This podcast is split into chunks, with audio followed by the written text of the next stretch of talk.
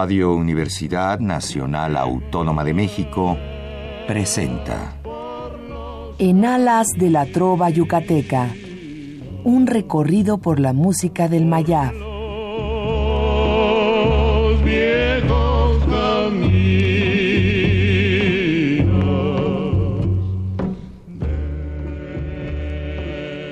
Muy buenas noches, distinguido auditorio de Radio UNAM. Con el gusto de siempre, les saluda su amigo el ingeniero Raúl Esquivel Díaz para invitarlos a escuchar nuestro programa en Alas de la Trova Yucateca, que corresponde a este miércoles 7 de diciembre de 2016. Estamos una vez más en nuestra cabina de amplitud modulada en Radio UNAM para transmitir a ustedes el programa número 1261 de esta serie que se ha mantenido en el aire gracias a la preferencia que nos brindan al sintonizar todos los miércoles este su programa.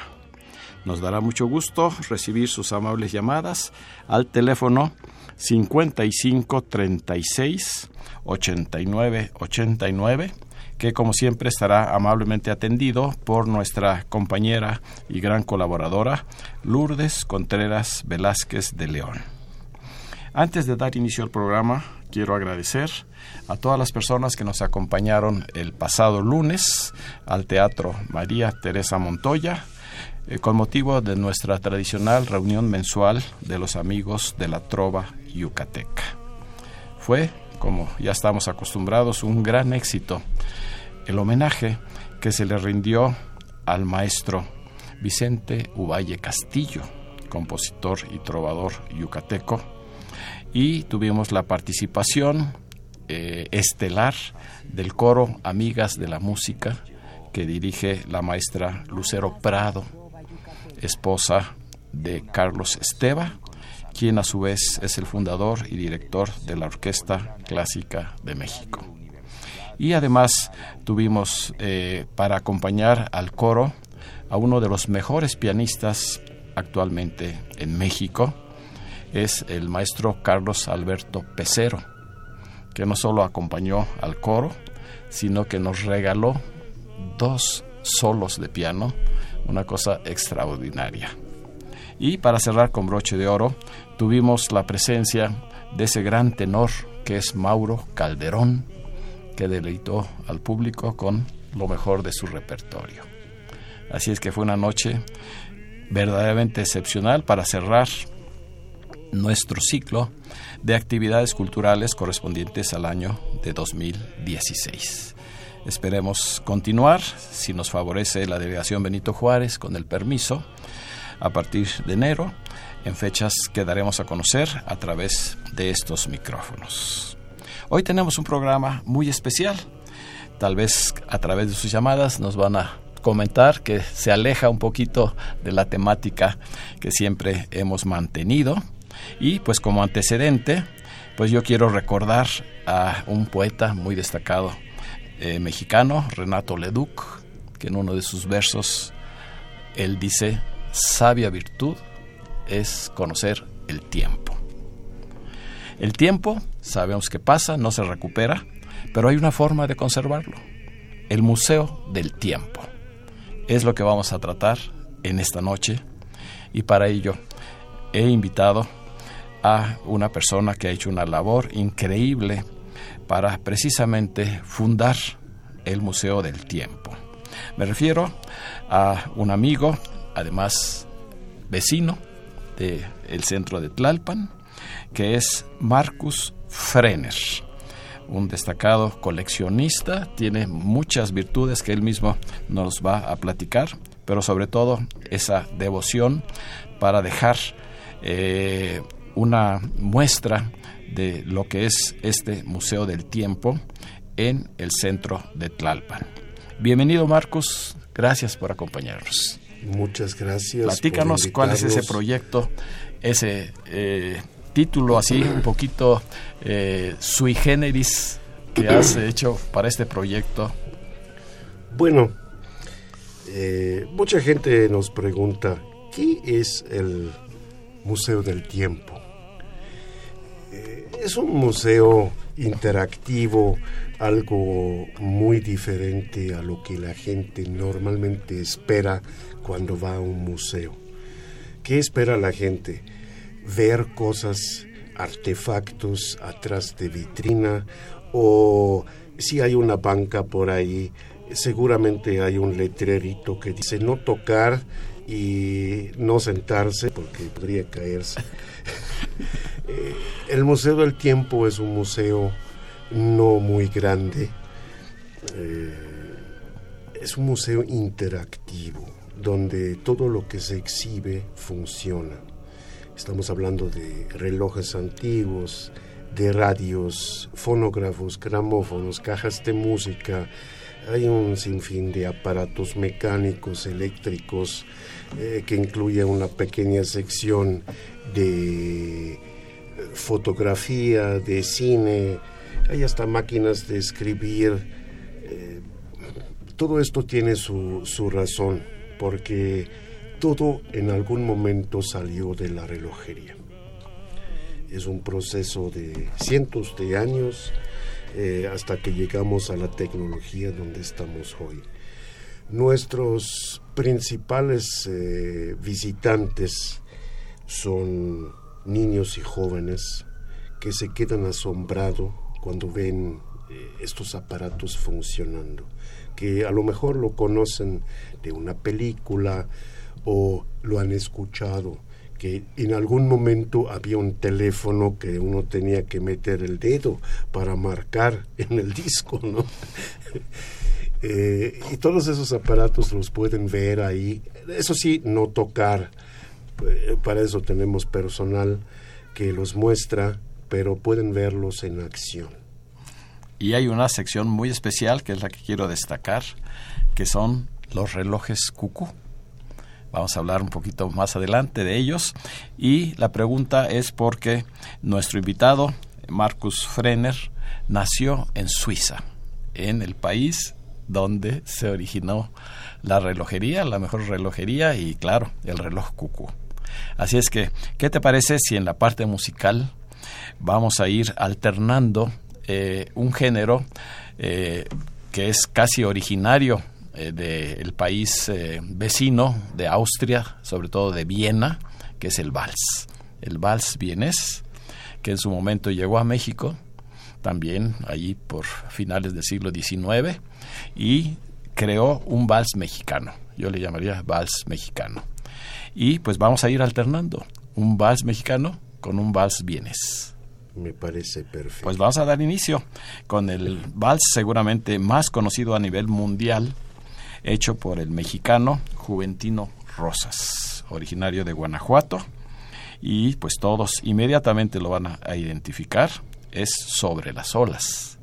En este caso con una grabación especial de la Orquesta Clásica de México, como ya mencionamos, está dirigida por el maestro Carlos Esteba.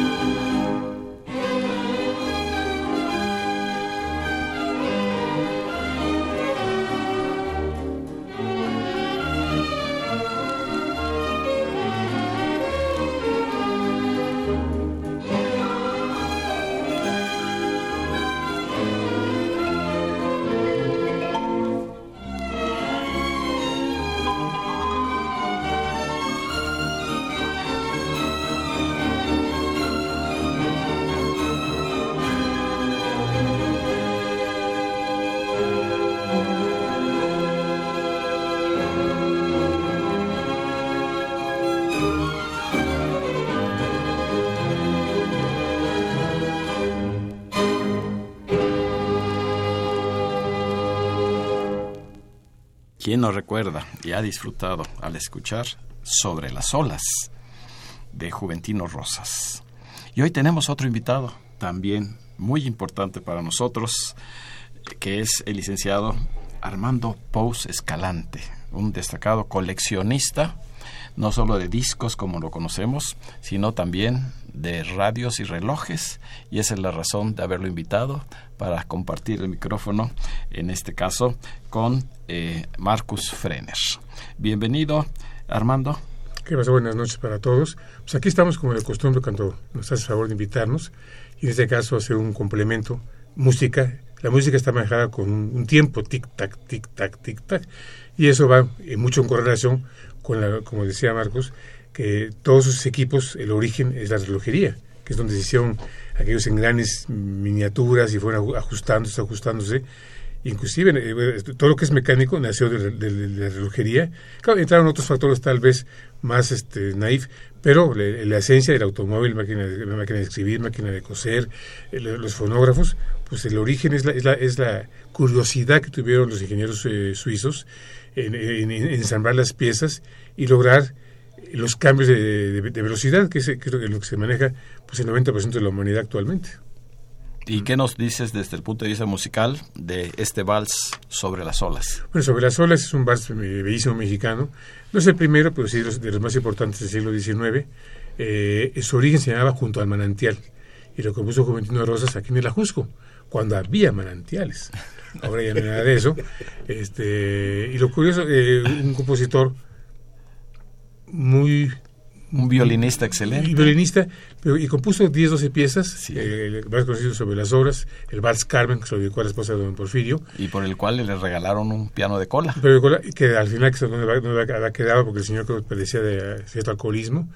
Después se fue a viajar por Estados Unidos, Nueva Orleans, después llegó a La Habana y ahí murió muy joven. Muy joven, Y creo que en 1910 trajeron los restos, me parece 10 o 12 para, la rotonda. La rotonda. Para, la rotonda. De los personajes y el vals es igual. Lleva una métrica al componerse, que es una métrica, parece un reloj. Es exactamente, ¿no? Entonces hay una, hay una interacción muy curiosa entre la música, entre el tiempo y el Museo del Tiempo. Pues por eso es. Eh, además, el tiempo como unidad no existe hasta el metrónomo es un reloj. Bueno, es un reloj, eh, me refería al metrónomo. Yo buscaba la, no la palabra de musical, tac, tic, no sé, nada más que tic, tac, tic, tac, el nombre. el metrónomo. Sí, toda la música está basada en el metrónomo. Y la música del siglo XVI que en adelante, el XV en adelante, hasta la fecha, cualquier compositor, hasta una balada, que los nuevos no saben música, escriben por, porque Dios, Dios los bendice, pero si ponen el, el metrónomo, se darán cuenta de los tiempos musicales de cada pieza o cada género musical. Y también esta noche tenemos en cabina para complementar y pues abordar tal vez un tema relacionado con el tiempo a Dora Méndez Sánchez. Ella es subdirectora de conservación en talleres y museos de la Secretaría de Cultura, en este caso del Instituto Nacional de Antropología e Historia. Bienvenida Dora también. Muchas gracias, buenas noches. Ya después nos vas a decir cuál es la participación tuya con el Museo del Tiempo. Claro que sí. Bien, pues vamos a continuar platicando con Marcus acerca de este proyecto. Cabe mencionar que tal vez alguno de, los radioescuchas ya haya conocido el que fuera el original Museo del Tiempo en la calle de Congreso, en, las, en el centro de Tlalpan. Este ya se cerró precisamente por la instalación en otra casa de carácter totalmente eh, colonial, que es un patrimonio de Tlalpan. Y por eso hemos invitado a Dora para que nos platique eh, en dónde va a estar a partir del 18 de diciembre abierto al público.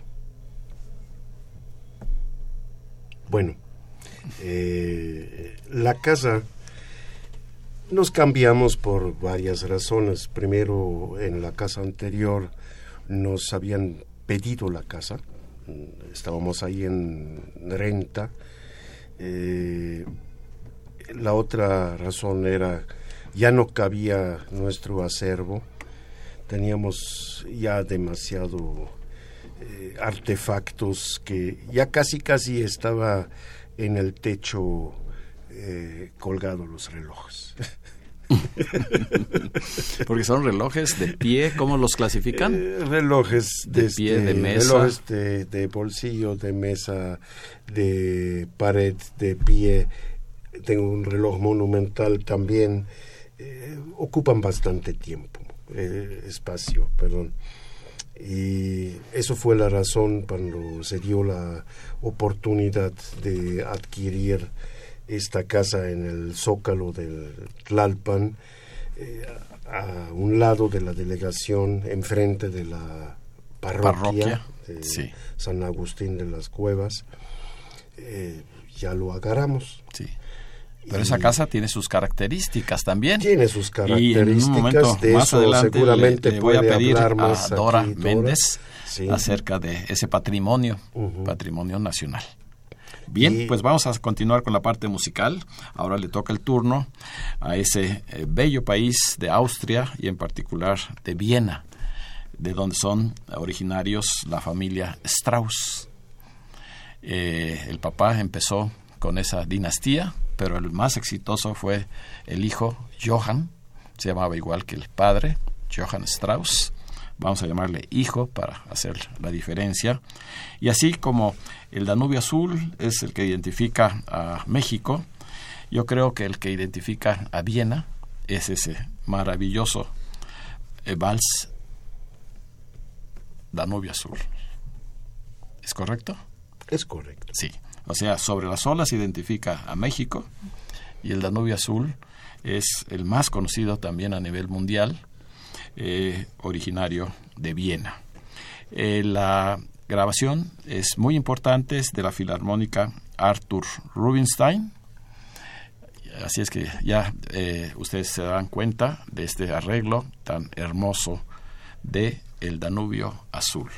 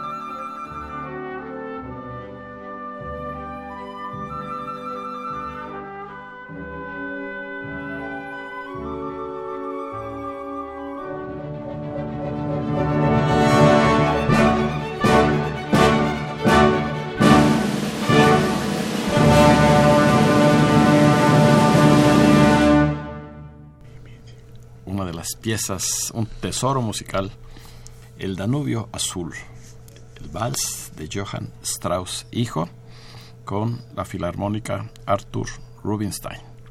Continuamos la charla con Marcus Frenner, coleccionista y ahora eh, director de este proyecto del Museo del Tiempo. Pero si me permites, Marcus, ya tenemos muchas llamadas. Vamos a ver quién se ha comunicado hasta este momento. Daniel Valle, José Ramos, Dolores Castro, Jaime Contreras, Rita Martínez, Jovita León, Antonio Gutiérrez, Adriana Jordán, Luis Acosta, José Acosta, Juan Manuel Cabrera, Isabel Santiago, María Reyes, el señor Guerra, Jorge Hernández, Isaac Rodríguez, Isaac Rodríguez Hijo, Omar Rodríguez, Tere González, Emanuel Vega desde Atlisco, Puebla, la licenciada Guadalupe Zárate, Lolita Zárate, Adán Roberto Huerta, Jesús Huerta, Rosalba Moreno, Adalberto y Gloria Gómez Navarro, Tere García y su esposo Artemio Urbina, Efren Varela, Mario Bautista, Alejandra y Alejandro Pastrana, Tere Gómez y el doctor eh, Benigno Lara, quien pregunta qué es el tiempo, no medir el tiempo. Y otra llamada de Juan Chuk. ¿Qué es el tiempo? ¿Para mí o para la gente? bueno, si hablamos del Museo del Tiempo, eh, yo creo que el concepto se trata más de la historia, de todos esos artefactos. Si es una pregunta particular para mí, bueno, el tiempo es muy relativo, ¿no? Eh, tengo dos diferentes conceptos del tiempo por ejemplo, en nuestros folletos antiguos tenía una leyenda muy bonito que decía, eh, uno de los logros más importantes de nuestras vidas, todo el mundo tiene reloj, pero nadie tiene tiempo. ¿Sí? Ahora si es más, digamos, particular mío, a mí lo que me interesa es el futuro, no el pasado porque en el futuro quiero estar. En el pasado ya estuve. No sé si eso es una respuesta a esta persona que habló, pero es mi opinión. y este museo, como ya mencionamos, va a estar alojado en una casona colonial eh, que le pido a Dora Méndez Sánchez que nos explique brevemente eh, la historia de esta casa. Bueno, pues esta casa fue construida eh, no, no precisamente durante el periodo colonial, sino durante los finales del siglo XIX. Fue eh, diseñada y, hecha por el arquitecto Rivas Mercado, un pues muy notable arquitecto de esa época. Y está mismo que hizo el Monumento a la Independencia. Exactamente, sí, entre otras, pues es una de sus obras más notables. Y eh, está catalogada incluso como un monumento histórico esta casa. Justamente por eso es el contenedor ideal para un museo como este, ¿no? Para el Museo del Tiempo, justamente. Interactivo. Interactivo. Y bueno, que ofrece no solamente la alternativa de ver la colección que exhiben, que tiene piezas pues interesantísimas desde los siglos, la colección tiene piezas que datan desde el siglo XVII, si no mal recuerdo, hasta pues hasta principio del siglo XVIII hasta piezas del, de la primera mitad del siglo XX. Entonces es una colección amplia eh, que tiene piezas muy particulares, muy especiales, eh, muy bellas que vale la pena conocer. Y sobre todo porque también tiene esta posibilidad de verlas en acción. O sea, no son piezas que únicamente eh, ve uno como, Ajá, exactamente, sino que también puede verlas vivas, ¿no? Cómo funcionan.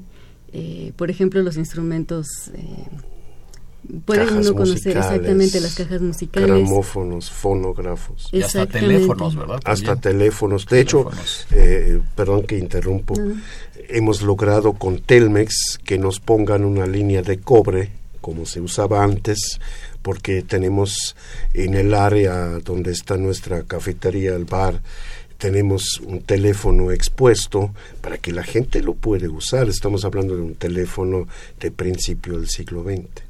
No. Para que pues los niños vean cómo funcionaba eso. Esta labor de es muy importante de Marcus Frenner, sabiendo sobre todo que él nació en Suiza y que ya tiene muchos años de radicar en México y quiere dejar esa aportación a los mexicanos. Correcto. Eh, hicimos hace dos años una asociación civil.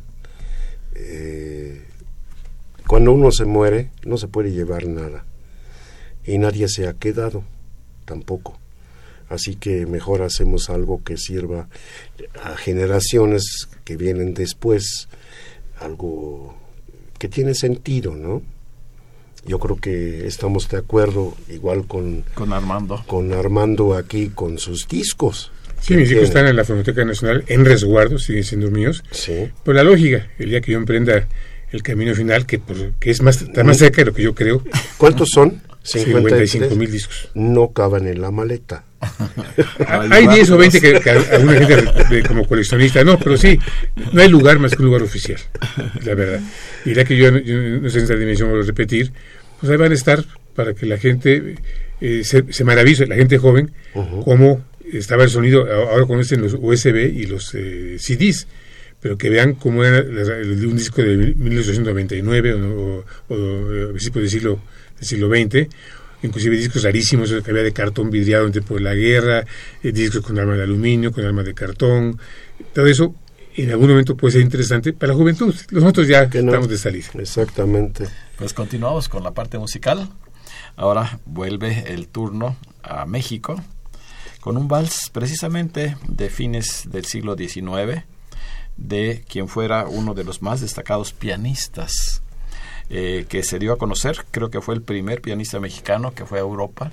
Ahí tuvo un gran éxito como ejecutante y además tuvo la inspiración de crear este vals que se llama Capricho de Ricardo Castro, el maestro Ricardo Castro. Y este vals tuvimos oportunidad de disfrutarlo el lunes pasado allá en el teatro con el maestro eh, de la Orquesta Clásica de México, el maestro Pecero.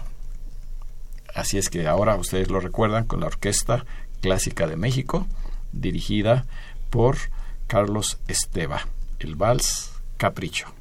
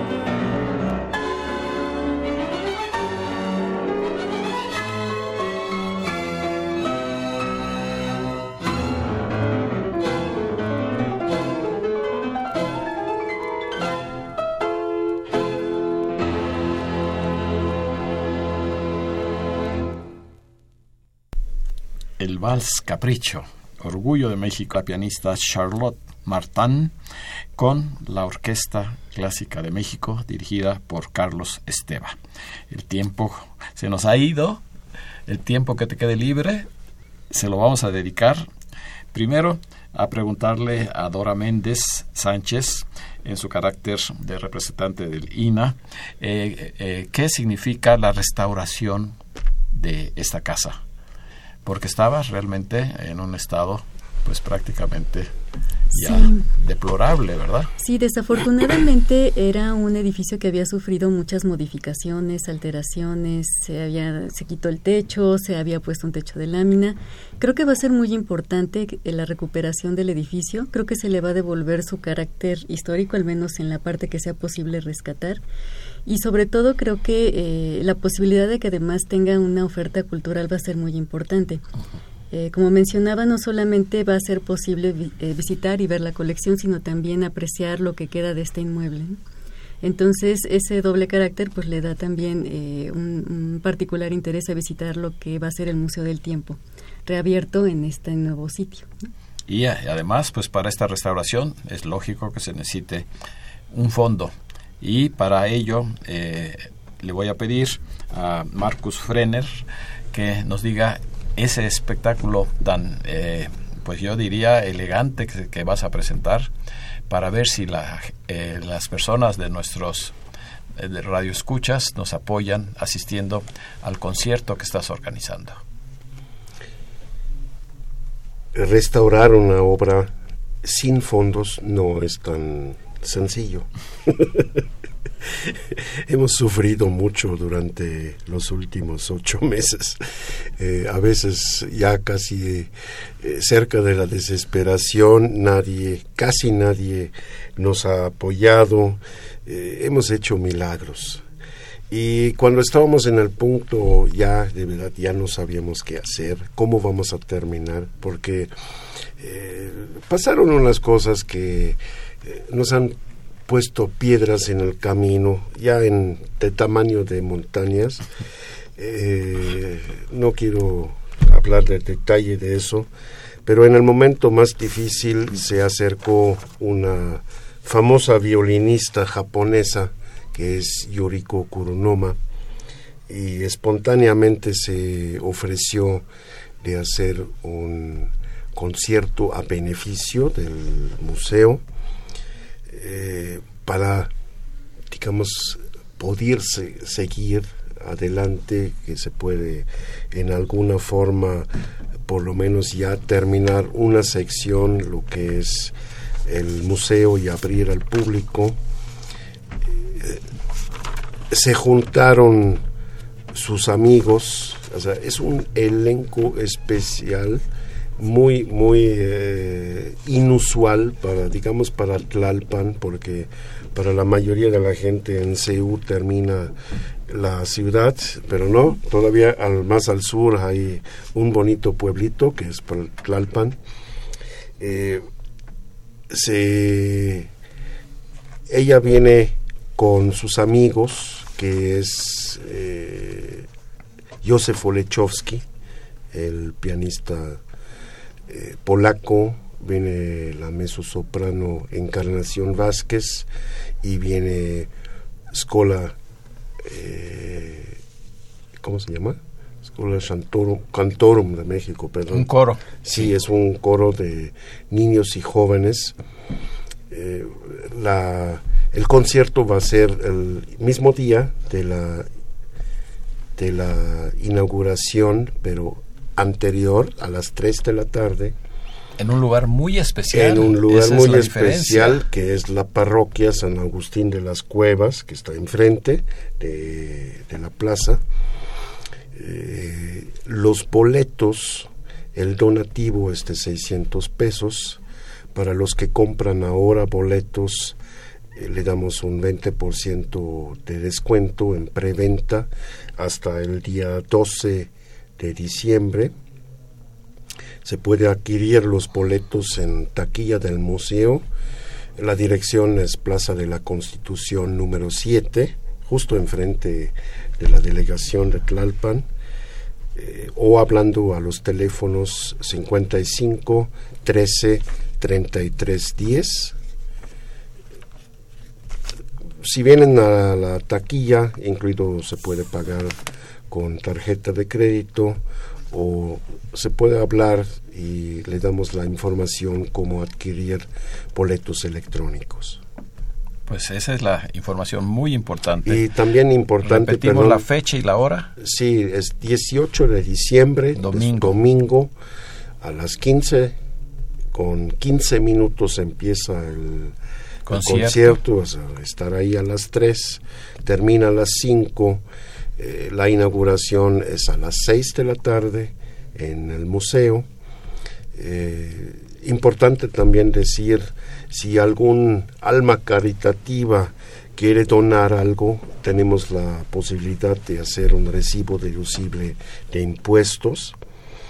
Eh, le agradecemos mucho si alguien puede aportar algo. Es una labor realmente que vale la pena apoyar, ayudar en todo lo que se pueda a este museo para que sea una de las joyas de Tlalpan.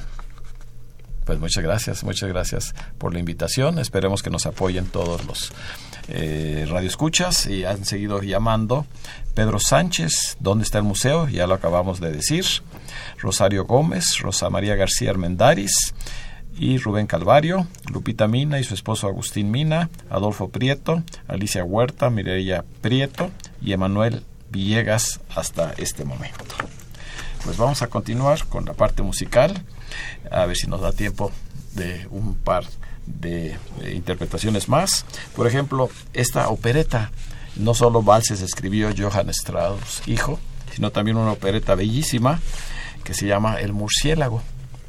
Y escucharemos la obertura del murciélago una vez más con nuestra gran filarmónica Arthur Rubinstein.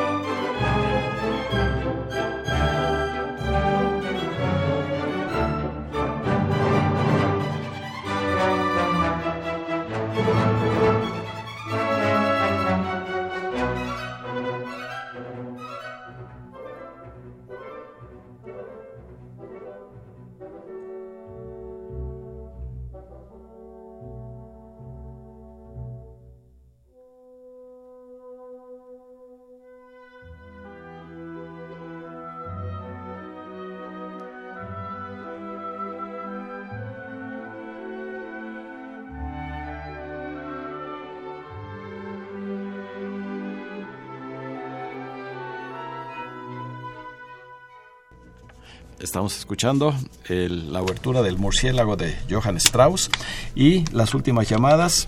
Eh, queremos recordar al maestro Tito Enríquez, ese gran pianista, que eh, día 8 de diciembre cumple seis años de su muy sentido fallecimiento. Las últimas llamadas, el señor Márquez, eh, Sergio Viveros, Anita Andrade Puerto, Jorge Romo, Ignacio Martínez, Patricia Martínez, Ana Sosa. Felicitan a los invitados. Y gracias a nuestro invitado eh, Marcus Frenner, él nos ofrece eh, cuatro boletos para dos familias, dos y dos, que los vamos a rifar entre las personas que se han comunicado hasta este momento y le pido a Dora Méndez Sánchez que eh, nos dé los números que son el 34 y el 42. 34 y 42, que sería eh, Juan Chuk, el 34 y el 42, Alicia Huerta. Si pueden asistir en esa fecha, les pedimos nada más que se identifiquen a la entrada del concierto para que les entreguen dos boletos a cada uno. Bueno, que tendrían que pasar primero a la, a la taquilla, a la taquilla del propio museo que está enfrente a la parroquia. Que no sea dos minutos antes del concierto. repetimos la hora, que es a las 15 horas con 15 minutos de eh, el domingo 18 de diciembre. Eh, la dirección, Plaza de la Constitución 7, frente a la delegación Tlalpan. Así es que en esta noche eh, quiero agradecer a todos los que se han comunicado hasta este momento y sobre todo a nuestros invitados, Dora Méndez Sánchez, muchas gracias. Gracias a ustedes. A licenciado Armando Pous, Buenas noches a todos. Taurino Ruiz, que estuvo aquí acompañándonos, este gran guitarrista, y Marcus Frenner, felicitándolo por esta labor tan importante. No dejen de sintonizar el próximo miércoles un programa de lujo donde estará una vez más la voz de Cuco Sánchez interpretando a Luis Arcaraz. Así es que con la seguridad de contar con su amable compañía el próximo miércoles se despide de ustedes su amigo y servidor, ingeniero Raúl Esquivel Díaz. A cargo de los controles estuvo nuestro compañero Gerardo Zurrosa Martínez y eh, la mejor de las noches para todos nuestros radioescuchas.